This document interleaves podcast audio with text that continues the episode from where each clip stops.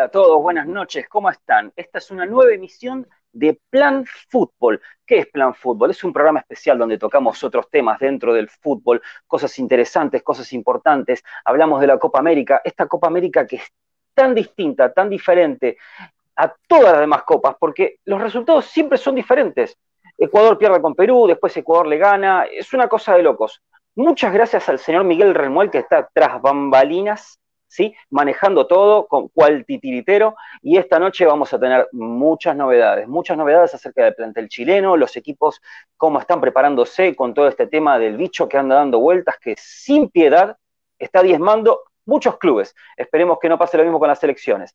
Voy a pasar a darle saludo al señor Joaquín Ormazábal, esa persona de Chile que nos envuelve con su prosa y con su voz penetrante. ¿Cómo está Joaquín? Buenas noches.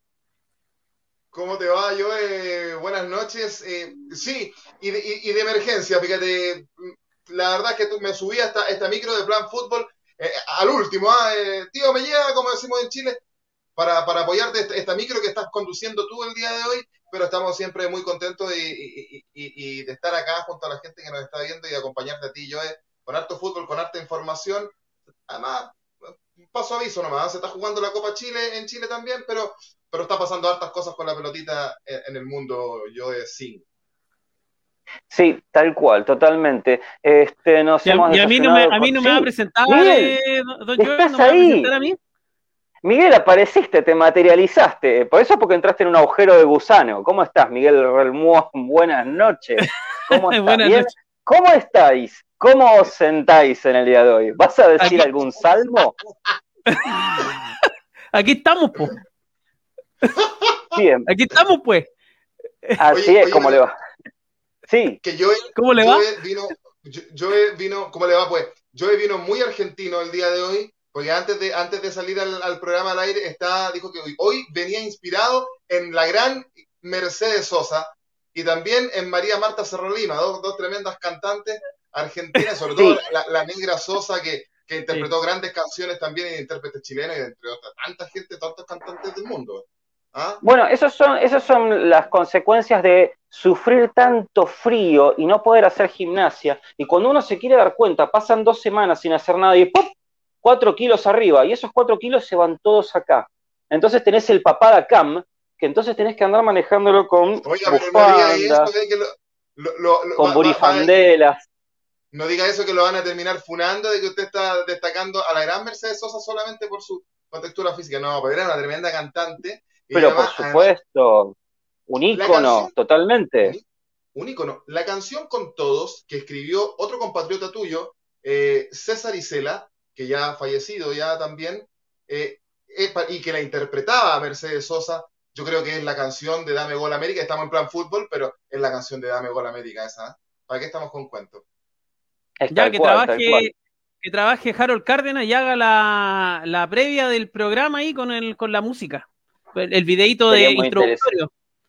Tarea para muy interesante de verlo. Tal cual, tal cual. Y en un futuro, cuando seamos más famosos, ya vamos a tener maquilladores, nos van a poner otras cositas como para que no se vea, ¿viste? Como para camuflarlo un poco. Algún, algún body painting. Claro, tal cual, tal cual. O sea, dibujarnos un Vidal acá en el cachete y que los, poderes de él se nos acerquen. Este, quería arrancar con lo importante. Quería, primeramente con el tema polémico que hubo estos días acerca de Chile.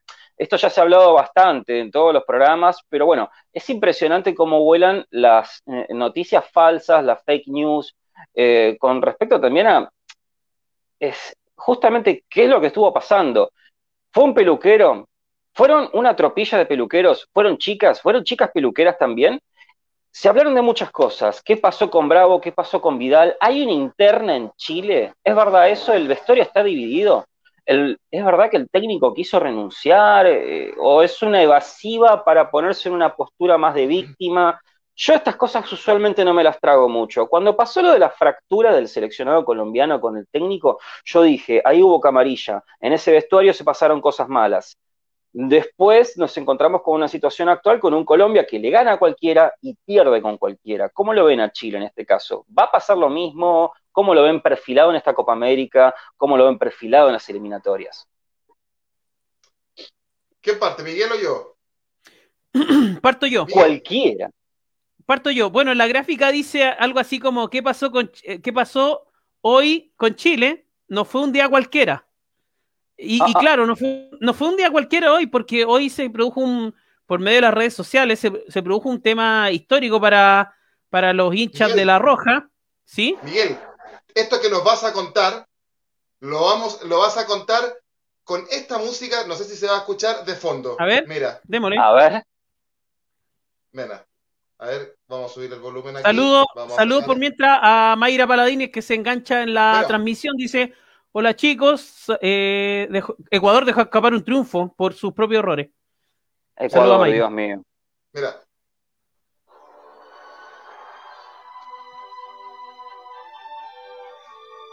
¿O no? sí, es una canción ad hoc para lo que vamos a contar. Es como una, tele, como una telenovela, como un cierre de, telenovela. Sí, exceso de peluqueros hay ahí, me parece. sí. Pasa que esta canción, antes que Miguel siga, es la típica música que ponen en la final de las telenovelas chilenas de Televisión Nacional de Chile en antaño, y siempre ponían el mismo tema, que es como cuando se terminaban todos felices y se reencontraba la pareja al final. Eso pasó hoy día con Arturo Vidal y Claudio Bravo, ¿cierto, Miguel? Eh, así es, pues, hoy día hubo un, un Insta Live o un... Esto ya que nos tiene acostumbrados los jugadores a mostrarnos su interna, que muchos, hace muchos años no veíamos, algo que a mí en lo personal me gusta, pero cuando está bien usado. En este caso, el Guaso Isla, que es lateral por la banda eh, derecha de Chile, eh, inicia un, una especie de Insta en vivo, Insta Live en vivo, donde dice que quiere manifestarle a la gente eh, que sepan de, respecto a una situación que la, que la, gente no maneja en la interna de la selección. le pone una silla a, a, Arturo Vidal al lado de Claudio Bravo. Todos saben que estos dos monstruos de la Roja estaban un poco distanciados por el tema de la de algunos actos de indisciplina y algunas cosas que sucedieron que, bueno, es por un Dame Gol América o para un, plan fútbol de unas 3, 4 horas, pero de fondo hoy día lo, sellaron con un tremendo abrazo que yo creo que le conmovió a más de medio Chile y vamos a tratar de, de mostrar un poco la, la, el, el video, digamos, o la, o la situación en particular, ahí está, donde eh, ahí Claudio Bravo con, con, Arturo Vidal, todo promocionado por eh, Mauricio Isla y Gary Medel, eh, manifiestan que hubo una conversación en, en, la habitación y que finalmente esto se cierra con una, con una reconciliación, digamos, de estos dos monstruos que le han dado mucha alegría a la, a la selección. Ahí no tenemos audio, obviamente, pero yo le describo un poco la situación. Ahí llaman a, Medel, eh, los jugadores empiezan a, molestar, le dicen, Gary estuvo llorando, Gary estuvo lagrimeando, y ahí Gary le explica a la gente que, hubo una reconciliación, aclararon muchas cosas. Ahí se ve a Vidal con, Bravo que se paran y bueno, se dan, sellan todo en un abrazo fraterno, como dos hermanos que siempre que lo ganaron todo, ahí sus bromas, su risa, y se ve un ambiente extendido en, y, con la música de fondo Joaquín Ormazabal, que realmente es conmovedor, es para ponerse a llorar. Así que. Mm, totalmente, totalmente. Ahora, estas, estas situaciones dentro de Chile, ya, eh, ¿cuánto, ¿Cuántos capítulos tenemos de esta situación de Chile? Que me llevo bien, que me llevo mal, otra vez Vidal, otra vez Bravo. ¿Cuál es la verdadera pica ahí? ¿Se están disputando la capitanía? ¿Hay una cuestión de celos? Eh, ¿Hay una cuestión de ver quién es el que da las órdenes adentro de la cancha? ¿Quién es el que habla en el vestuario? Si al técnico se le está escapando esto del liderazgo, porque pareciera que, bueno, no es la primera vez que va a pasar en una selección, que los jugadores le están manejando el equipo sería, ¿Esto tiene algo que ver? ¿Cómo sería la cosa? estos capítulos ya se van repitiendo bastante, más que nada lo que es el fútbol sudamericano, porque esto en el fútbol europeo se arregla muy fácil. No lo llamas más, no lo traes más, le pasó a Benzema muchísimos años sin estar en la selección, lo convocaron, igualmente no sirvió para nada, pero bueno, son castigos que allá no es broma. Y acá, ¿por qué se repite una y otra vez lo mismo? ¿Sabes lo que pasa? Yo, bueno, y ustedes en Argentina lo saben muy bien porque era la discusión que había allá con, el liderazgo de Messi y que los entrenadores no tenían voz de mando. Acá también en la discusión, y se decía en distintos medios que Lazarte al momento de tomar esta selección tenía que tener en claro a qué se iba a enfrentar. No es fácil manejar un, camarín donde hayan personajes como Arturo Vidal, Gary Medel, Claudio Bravo, en este caso eh, Mauricio Isla, quizás en una menor medida, porque eh, quizás por ahí eh, imponen su, su, su, opinión, qué es lo que ellos quieren, qué, es lo que realmente desean hacer, todos sabemos que el que manda y el que tiene que mandar es el entrenador, pero miremoslo también desde el otro lado, porque los jugadores tienen un poco con qué golpear la mesa en este momento. No digo que esté bien y que, o que esté mal, pero cuando digo que tienen con qué, es que, epa, nosotros ganamos lo que ningún otro en Chile haya ganado antes. Entonces, en base a eso, quizás el, camarín de Chile ha temblado en, más de una ocasión. Ahora, este abrazo que nos contó Miguel recién, eh, Joe y amigos de Latinoamérica, tiene que ver cuando Chile queda eliminado del Mundial de Rusia, la esposa de Claudio Bravo había dado declaraciones diciendo que eh, había indisciplina dentro del camarín, que había jugadores que, bebían, que, que, se iban de juerga, de jarana, de carrete, como llamamos en Chile, y eso claramente molestó a jugadores como Vidal y, Medel, y no tan solo fue la esposa de Claudio Bravo, sino que fue la suegra que en un matinal dio una entrevista ratificando lo que decía la hija en este caso, la suegra de Claudio Bravo. ¿Eso qué significó? Que en la Copa América siguiente Reinaldo Rueda no lo, no, lo, no lo llamara eh, perdiera la capitanía, perdiera ser convocado. Fíjate, fíjate que yo en plena Copa América del 2019 en, Brasil, Chile jugando allá, en mi lugar de trabajo, donde yo trabajo en un centro comercial como locutor eh, de que ofrece los precios, andaba en ese mismo lugar Claudio Bravo, que se sacó fotos con todos mis compañeros, mientras Chile estaba jugando Copa América. Imagínate, considerando que Claudio Bravo vive muy cerca de acá donde vivimos con Miguel, acá en San Bernardo. Él vive en Buin. Y resulta que posteriormente a eso eh, empezó a, calmar un poco las aguas, primero con Gary Medel, que toma la capitanía, eh, em, empezó a declinar el tema. Hubieron partidos que Vidal no vino por lesiones, por X motivo, y empezó a jugar Bravo, no siendo capitán con Rueda, pero una vez que el técnico Rueda sale, llega a Lazarte, le devuelve la capitanía a Claudio Bravo, ya habían habido acercamientos con Gary Medel Gary Medel había dicho en una conferencia de prensa, eh, hay diferencias con Claudio, pero las tendremos que conversar en algún minuto. Él dejó la puerta abierta. Vidal parece que era un poco más escéptico. Y hace pocas, eh, hace un mes y fracción más o menos atrás, en entrevista, la señora de Claudio Bravo reconoce que se equivocó, pidió las disculpas y dijo que nunca debió haber hablado. Y claramente, según esta imagen que nos muestra y nos contó Miguel, claramente esas asperezas se limaron y para el bien del fútbol chileno y de la selección chilena, pudieron llegar a un, buen puerto y a una reconciliación que puede eh, afectar positivamente al momento del rendimiento de Chile en la cancha, yo sí. Claro, totalmente. Esto me hace acordar mucho al Mundial pasado, donde se metió la hermana de Di María también a dar un par de declaraciones un poco felices, en realidad no tampoco felices por, por el contenido y por el tono, sino por una cuestión de que suele ocurrir rara vez que los parientes de los jugadores se meten a dar declaraciones poco felices, que no ayudan al grupo, y eso genera una cantidad de polémicas. Y en un 100% siempre terminan dando disculpas. Ahora, para cerrar este asunto de Chile, volviendo a Miguel y mirando el video, yo te voy a hacer una pregunta, Miguel. ¿No te parece que esto ya está actuado? ¿No te parece que esto es tribuneada, como le decimos acá? Esto es todo una, una es un mamotreto raro de hacer un video en Instagram como si fueran chicos de secundaria que se reciben en un viaje de egresados y que te dicen, miren, estamos bien, está todo bien, después van al vestuario y siguen sin hablarse o siguen pensando, urdiendo planes de vuelta para que esto no salga a flote otra vez. ¿Vos qué decís? ¿Esto no parece actuado ya?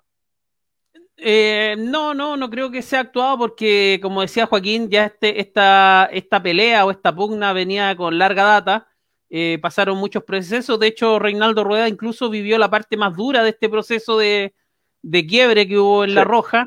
Y, me parece que, no es actuado porque ya se vieron ciertas cositas en algunos partidos, digamos, en las redes sociales también la intensidad de, esta, de estos dardos que se iban y se venían, eh, emoticones y cosas así que uno va interpretando, donde se tiraban palos, como se dice acá, fueron bajando. Y esto ya se consolida porque en el camarín hubo una especie de, unión, de fuerza, y, me parece que la selección puede, puede salir eh, bastante bien, eh, bastante bien de este proceso, puede sacar buenos réditos porque al, estar unidos estos dos monstruos, estos dos líderes, em, finalmente la selección se une y ahí se nota que, no es sobreactuado. Quizá, eh, de hecho, Claudio Bravo eh, se acostumbra a no exponer demasiado estas situaciones, como que trata de evadir un poco las redes sociales. Se ha visto más flexible a las redes sociales, no tanto Arturo Vidal, que exagera en el uso de las redes sociales.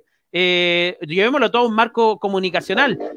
los jugadores eh, cuentan o, deben contar con asesores comunicacionales para poder eh, levantar sus redes y así tener sponsor, eh, jugar con el público.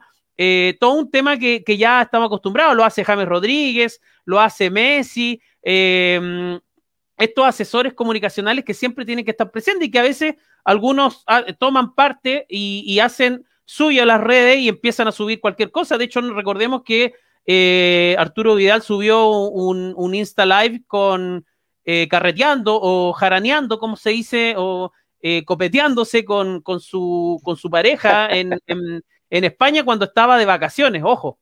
Entonces, y estaba en, no muy buen estado. Después borró ese, ese live. Y bueno, pero un poco esto, esto, es un juego que lamentablemente cuando se mal usa hay conflictos, quiebres, pero cuando ya la cosa anda mejor, em, se, puede llevar de buena manera. Bajo ningún punto de vista, creo que es una, chacota o algo que, se tome a la ligera o simplemente un, humo o, como se le quiera llamar. Me, parece que más va desde demostrar a la gente, darle tranquilidad al hincha chileno de que estos dos referentes están unidos y que la selección está más unida que nunca. y ojo, con esto termino me parece que eh, gran parte de lo que haya sucedido hoy y lo que está sucediendo con, no tan solo con Vidal y con, y con Bravo, sino que con Medel, con, con Isla, con, con el mismo Aranguis, con Vargas, que ha subido su rendimiento, uno de los grandes responsables de que esto suceda es Martín Lazarte. Me parece que ha podido consolidar un,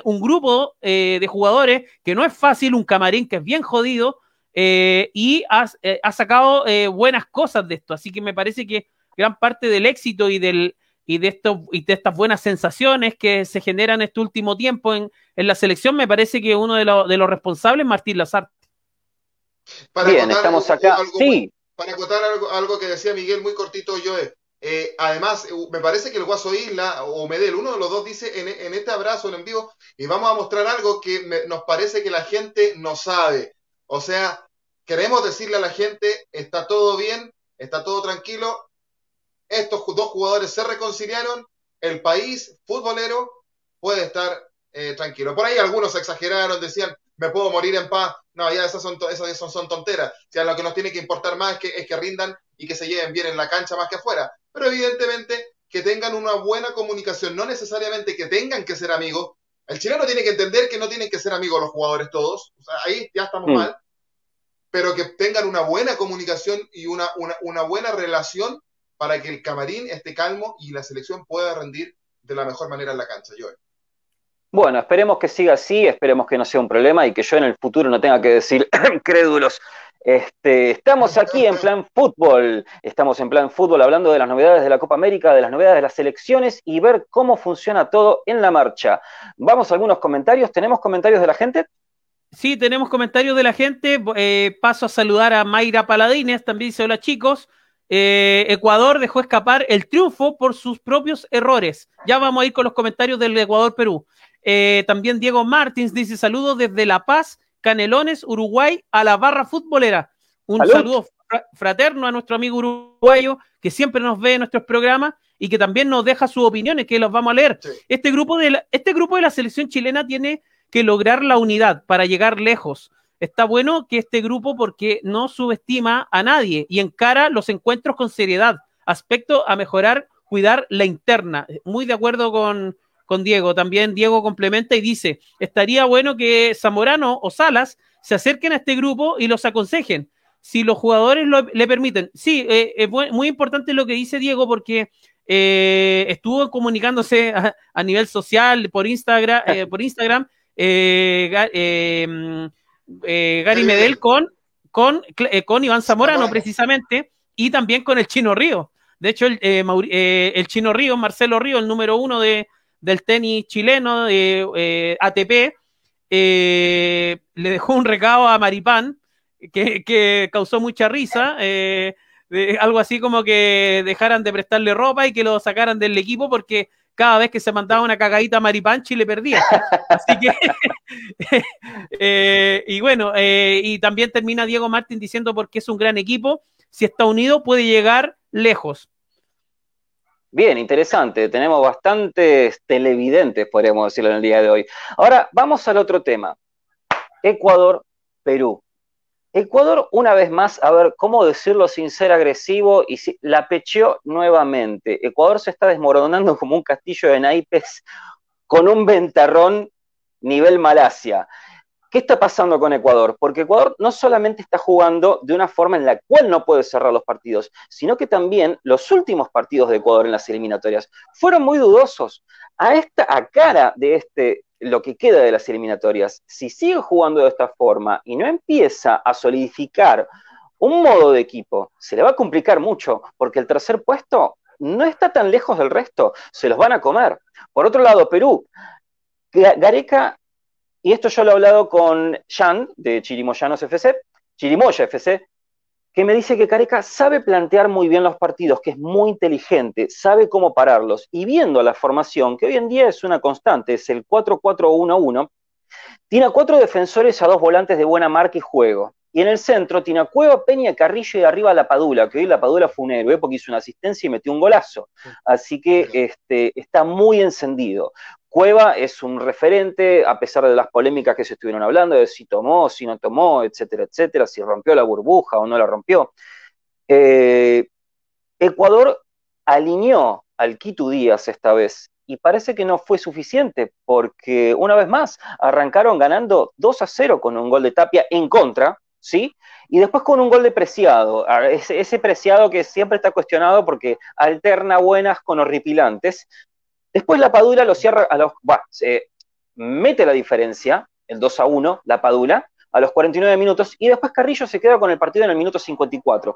¿Ustedes qué están viendo? ¿Está muy alejado lo que se cree de Ecuador? Que si no cambia la mentalidad de estos últimos tiempos, no solamente ya la Copa América podría decirse que de jugar esta misma forma no tiene chances, pero puede ser que también peligre en las eliminatorias.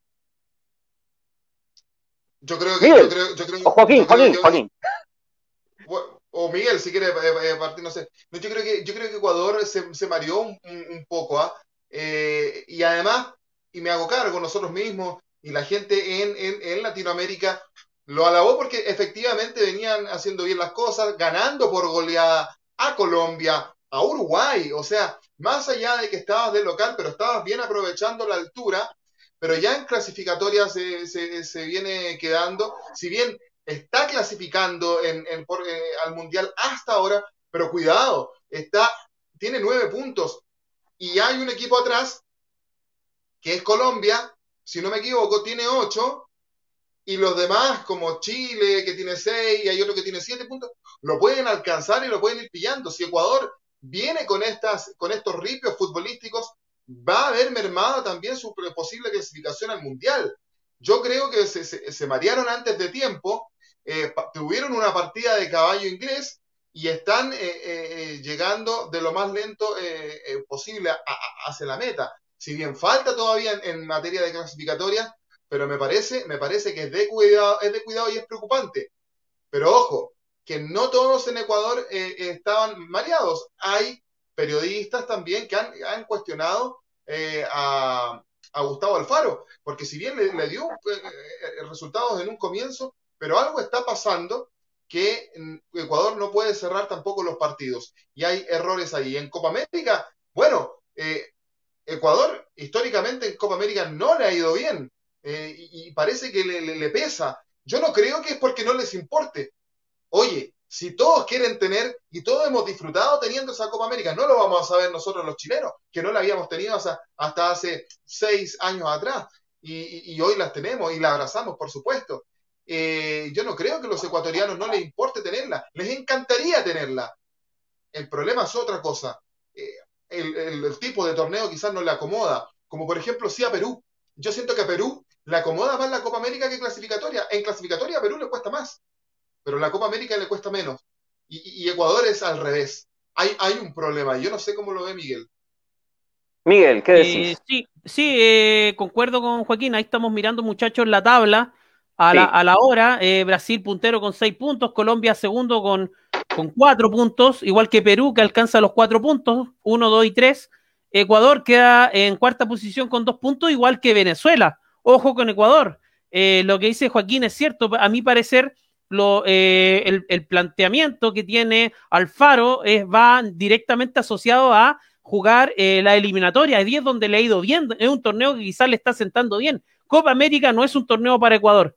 Eh, Copa América eh, no es un, es un torneo corto donde se juega encima, prácticamente con uno o uno y medio días de descanso, por lo cual hay que planificar rápido las lesiones, el planteamiento físico, la, disposición táctica, el rival todo se conjuega y, y, y quizás eh, Ecuador no tiene esa, esa performance como sí lo tiene Chile, quizás, como sí lo tiene eh, Perú, como sí lo tiene Argentina y Brasil, que son los grandes, Uruguay, que también le sienta bien estos torneos, pero a Ecuador le ha costado mucho y, me parece que no ha podido consolidar el buen rendimiento que ha tenido en, eliminatorias con lo que ha sido Copa América. Decepcionante, pero ojo, no es para cortar a, al entrenador Alfaro, al argentino, porque ha hecho un buen trabajo. Me parece que está sacando jugadores jóvenes, eh, no porque le va a llamar en un torneo donde siempre Ecuador le ha ido mal o prácticamente siempre no ha sido protagonista, eh, van a sacarlo de, de, ser entrenador de una selección, de, de la TRI, que ha hecho buen torneo. Me parece que sería una exageración,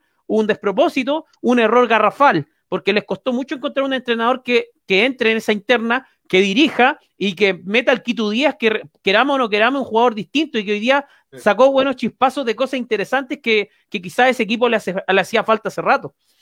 Pero, pero Miguel, eh, fíjate que lo que decía yo es, si bien es cierto, yo creo que no es para sacar al Faro, eh, y en Ecuador estaban eh, muy, muy escépticos, Ecuador, cuando se va Johan Cruyff, porque, porque este, este, este, este era el proceso para él, y que hubo un escándalo allá, no tenían entrenador, no tenían esperanza alguna en, clasificatoria. Sin embargo, llega Alfaro, hace bien las cosas, pero lo decía yo eh, también al, comienzo, cuidado, que en las últimas dos fechas las perdieron también. O sea, esto no es un problema solamente de Ecuador en Copa América, sino que lo viene ya arrastrando en las últimas fechas clasificatorias.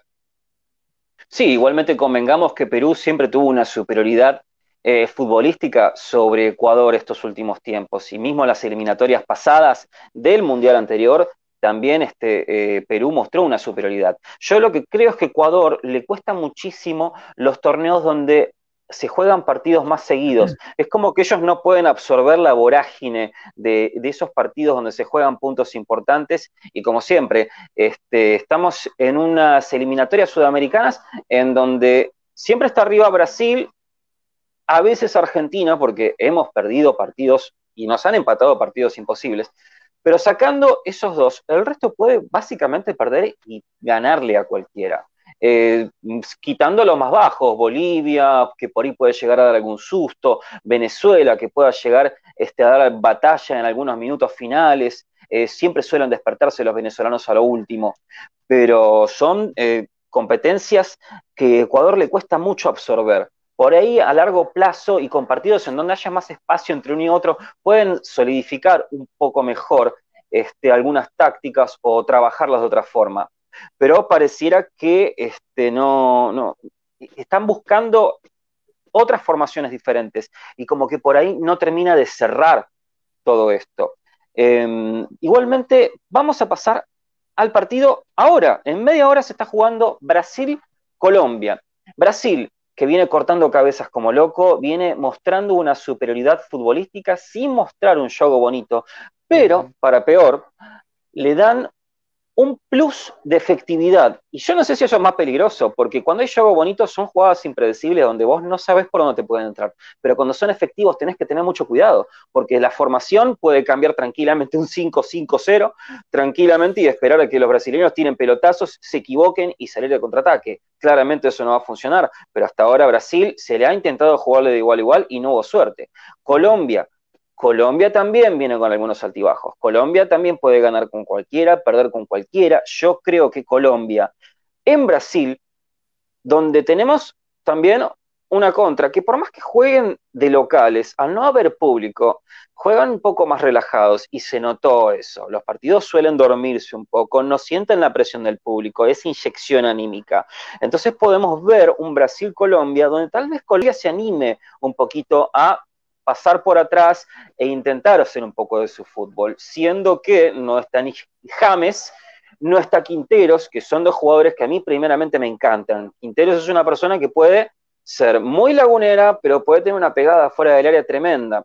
Pero ahora estamos viendo un Colombia un poco más colectivo, un Colombia un poco más solidario, podría decirse. Yo lo que quería preguntarte primero, Joaquín, ¿vos cómo lo ves aspectado el partido dentro de media hora entre Brasil y Colombia?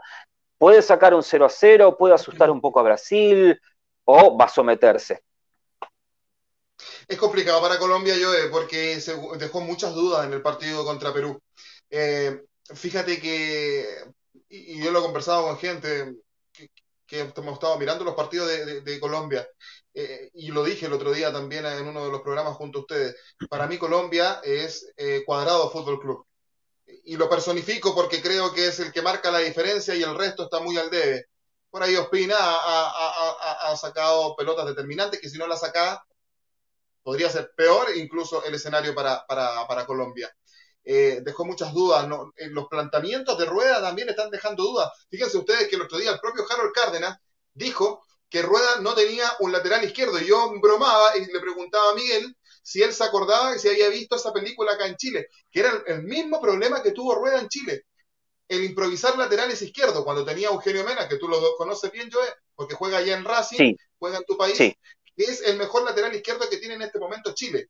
Y en Colombia tienen especialistas que quizás no son tan descollantes, pero los tienen y que pueden participar y que pueden jugar en esa posición en la, en la selección colombiana y sin embargo el entrenador no lo está haciendo. Yo vi una Colombia un tanto perdida en el campo, llegando al, área peruana con más ímpetu que con fútbol y eso le puede jugar muy en contra para jugar con un Brasil que, como bien tú decías, no tiene un juego bonito, pero es un equipo efectivo y más jugando de local.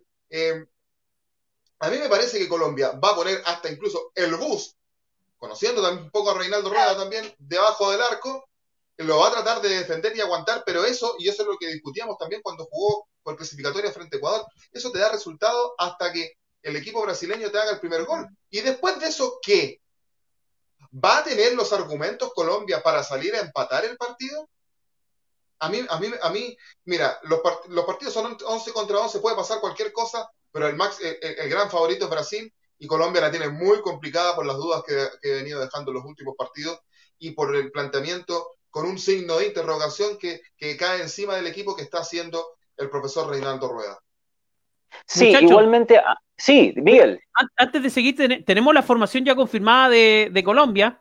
La, vamos, a dar para los amigos colombianos. Ospina al arco, eh, los laterales Tecillo y Muñoz, los centrales eh, Sánchez y Mina. En el medio campo, oh. eh, Uribe, Uribes y Barrios. por los costados Díaz y Cuadrado. Eh, y arriba, Dubán Zapata y eh, Rafael Santos Borré. Esa sería la uh, formación.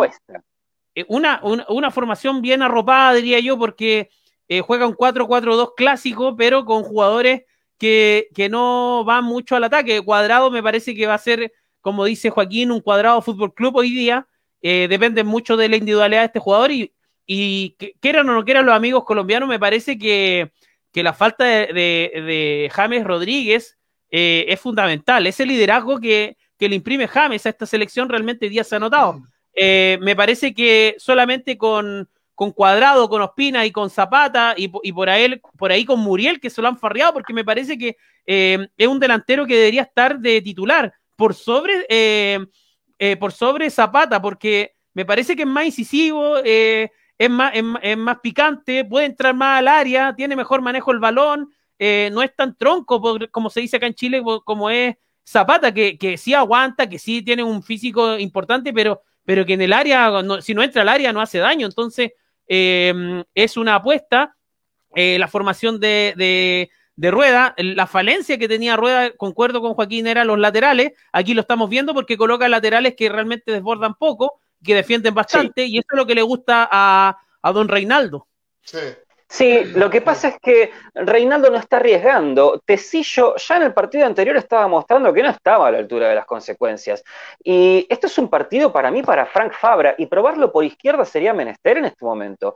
Eh, lo de Santos Borré, que los hinchas de River le dicen Santos lo erré, más allá de que sea un gran delantero, que me gusta bastante porque sabe definir. Claro, Santos lo erré, pero sabe definir. Yo creo que es una buena apuesta. Murillo, para mí, en mi opinión, es un todoterreno yo lo pondría por izquierda, eh, digamos paralelo a cuadrado, pero lo pondría por izquierda a ver qué pasa. Sería un buen experimento, tendría mucha más profundidad y con Frank Fabra subiendo más de la cuenta, arriesgaría un poco más, siendo que ya los demás jugadores son verdaderamente defensivos, como los dos centrales que tienen. Y poner a Jerry Mina básicamente es ponerte una, una 38 en la frente, porque ya vimos que es bastante, bastante arriesgado ponerlo. Es bastante... Eh, se pierde un poco a veces, eh, entrega fallas, faltas absurdas, no, está, no, aprovecha la altura en los corners, se lo ve lento, se lo ve pesado. Yo haría esas pruebas de cambio. Murillo, ¿no ha jugado alguna vez como volante? ¿O son apreciaciones extrañas mías? Cuando solamente dejaban un delantero arriba. Murillo ha estado por izquierda. No, incluso lo he visto en el partido anterior, si no me equivoco.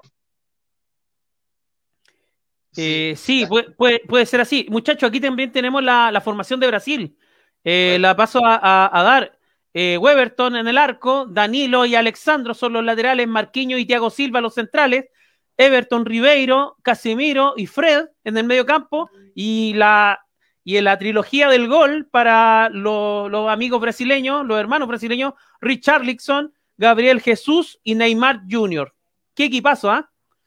Sí, totalmente. ¿Alison Becker está, está lesionado o qué decisión técnica? Eh, lo averiguamos, Joaquín. Me parece que decisión técnica, pero habría que corroborar. mira, eh, mira los lujos que se da a Tite.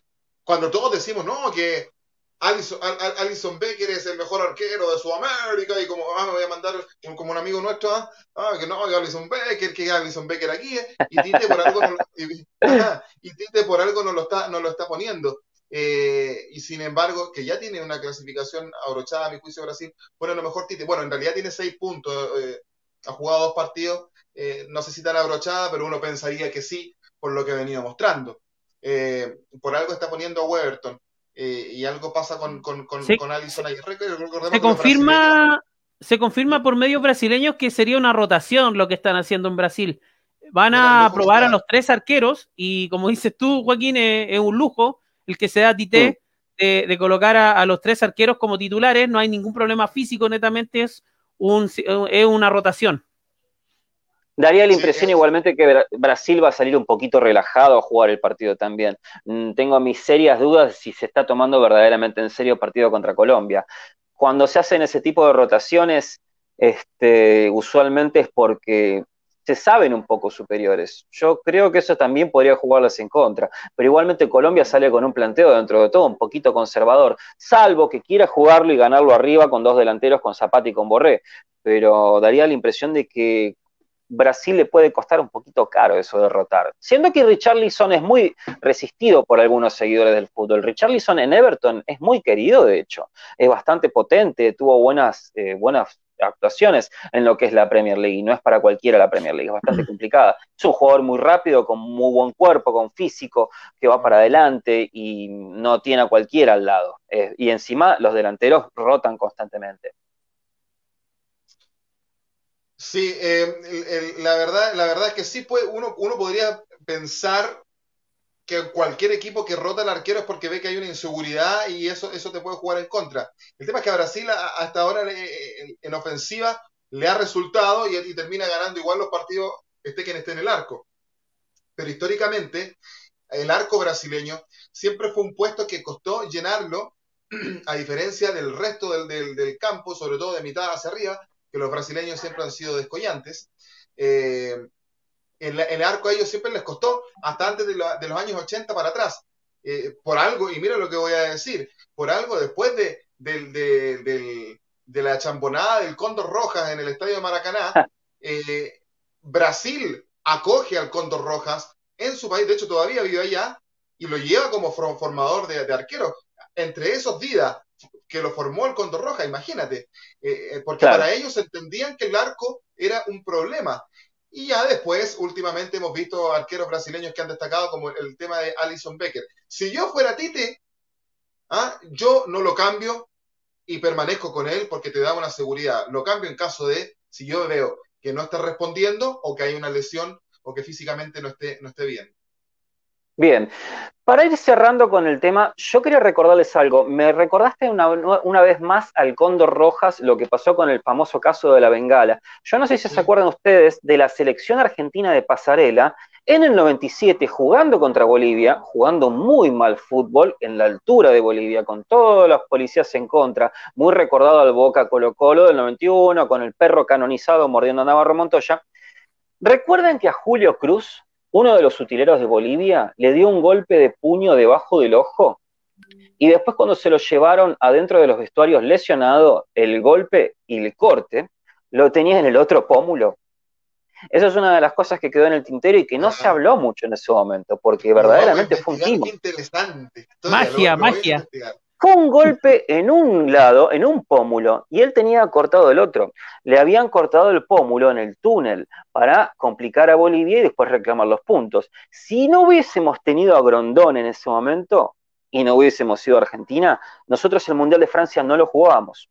Así que les voy a dejar esa perlita por ahí para que ustedes la vayan investigando por su propia cuenta. Y también a los videntes que nos están siguiendo, que se fijen en ese detalle el golpe donde va al jardinero Julio Cruz, que tan tranquilamente pudo haber sido, seguido con la jardinería, y después el corte en el túnel, en la foto de la portada del gráfico. Así que bueno, esto es Plan Fútbol, vamos a despedirnos por el día de hoy, vamos a estar mañana con Dami Copa América, una vez más para retocar, ah, mirá, ahí está el corte, ahí está el corte, es muy interesante que pasen esas imágenes, total ya no nos va a pasar nada, ya está, ya esto ya pasó, no creo que nos saquen, está, está Messi, Messi tiene que estar en el Mundial por más que yo no quiera, este, Vamos a tener muchas novedades con respecto al, programa de mañana, a cómo va a seguir esta Copa América, a cómo va a seguir el fútbol chileno también. Este, en el día de hoy, Claypole ha superado por 2 a 1 a San Martín de Bursaco, quedándose así con un clásico de la C después de siete años, porque San Martín de Bursaco estuvo en la C y Claypole no. Así que bueno, Muchísimas gracias a todos por estar acá, gracias por darme la oportunidad para materializarme ante ustedes como Sordon de los Power Rangers, Joaquín, ah. te agradezco mucho haber estado acá con nosotros. Bueno, agradecerte a ti, yo eh, eh, un gusto y un agrado haber estado contigo y con Miguel y con la gente que nos ve también.